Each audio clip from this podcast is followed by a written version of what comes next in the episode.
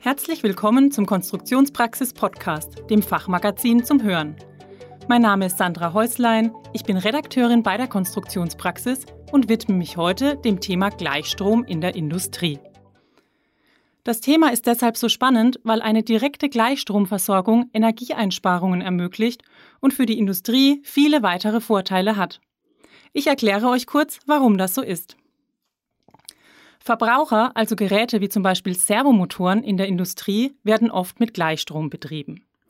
Da aus der Steckdose aber Wechselstrom kommt, muss dieser erst zu Gleichstrom umgewandelt werden, bevor er ins Gerät eingespeist wird.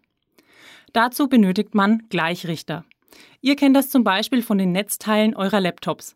Die brauchen nämlich auch Gleichstrom. Im Netzteil wird der Wechselstrom zu Gleichstrom umgewandelt. Bei der Umwandlung fällt Wärme an, die man nicht benötigt. Diese Wärmeenergie verpufft einfach in der Umgebung. An euren Laptop-Netzteilen könnt ihr die Wärme auch spüren. In der Industrie kann das so viel Wärme sein, dass sogar eine Kühlung notwendig ist, was zusätzlich wieder Energie kostet. Könnte man nun direkt Gleichstrom zur Verfügung stellen und die Verbraucher direkt mit Gleichstrom versorgen, würden die kompletten Wandlungsverluste entfallen. Und auch die Gleichrichter wären nicht mehr notwendig. Dementsprechend könnten die Verbraucher, also die Geräte, auch viel kleiner ausfallen. Ein weiterer Vorteil der Gleichstromtechnologie ist die Möglichkeit der Rekuperation. Das bedeutet die Rückspeisung von Energie. Um sich das besser vorstellen zu können, erkläre ich euch diesen Vorgang an einem Beispiel. Ein Hebekran in einer Fabrik erzeugt jedes Mal, wenn er nach unten fährt und seine Geschwindigkeit abbremsen muss, Bremsenergie.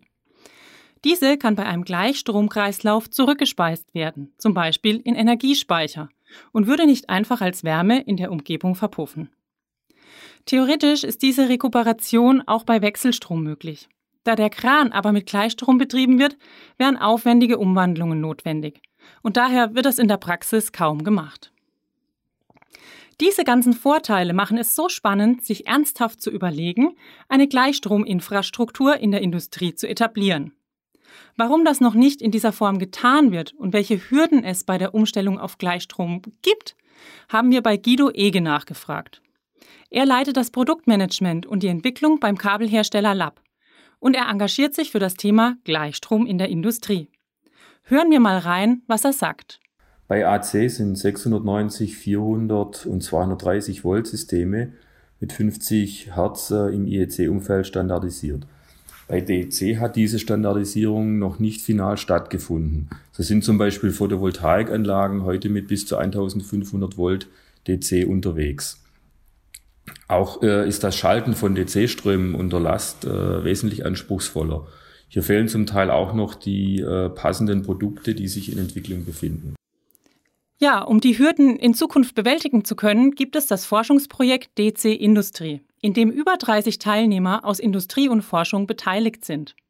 Auch Lab ist dabei. Das Projekt läuft schon seit 2016 und hat zum Ziel, die Gleichstromversorgung einer Produktionszelle zu erforschen.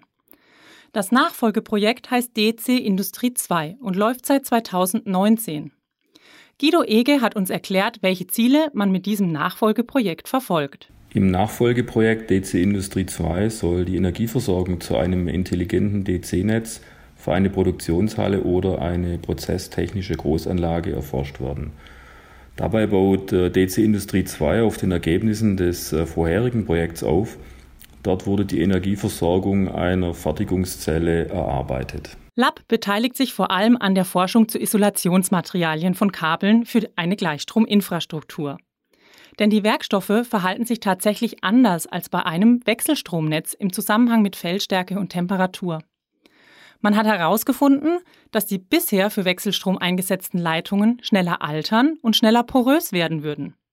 Und darunter leidet letztendlich die Langlebigkeit, und das will man natürlich nicht. Auf Grundlage dieser Forschungsergebnisse entstehen bei Lab immer mehr Gleichstromkomponenten. Auch die anderen beteiligten Unternehmen sorgen dafür, dass das Gleichstromportfolio wächst sodass interessierte Unternehmen bereits viele Komponenten von den Kabeln über die Anschlusstechnik bis hin zu notwendigen Schaltgeräten beziehen können.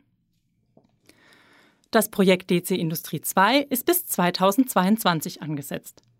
Doch wie es langfristig mit der Gleichstromtechnologie weitergeht, habe ich noch einmal bei Guido Ege nachgefragt. Die Vorteile liegen auf der Hand, sodass äh, die Umstellung und damit der Paradigmenwechsel kommen wird, und zwar vor allem in der Industrie. Äh, wir werden dort sicher in den kommenden zwei bis drei Jahren weitere DC-Projekte sehen, ähm, allerdings nur in Nischenanwendungen. Es wird zunächst nicht die breite Masse an Anwendern für die Nutzung dieser Technologie geben. Ja, das heißt also, die Gleichstromtechnologie bietet enormes Potenzial, den Energieverbrauch in der Industrie zu senken. Es bleibt spannend, wie sich die Technologie in den nächsten Jahren weiterentwickelt. Ich verlinke euch noch einige Artikel, die wir auf konstruktionspraxis.de zum Thema Gleichstrom veröffentlicht haben. Dann könnt ihr euch noch detaillierter mit dem Thema beschäftigen. Bis zum nächsten Mal. Das Fachmagazin Konstruktionspraxis zeigt aktuelle Trends auf, vermittelt Grundlagenwissen und veröffentlicht Hintergrundberichte sowie Anwenderreportagen. Konstruktionspraxis. Alles, was der Konstrukteur braucht.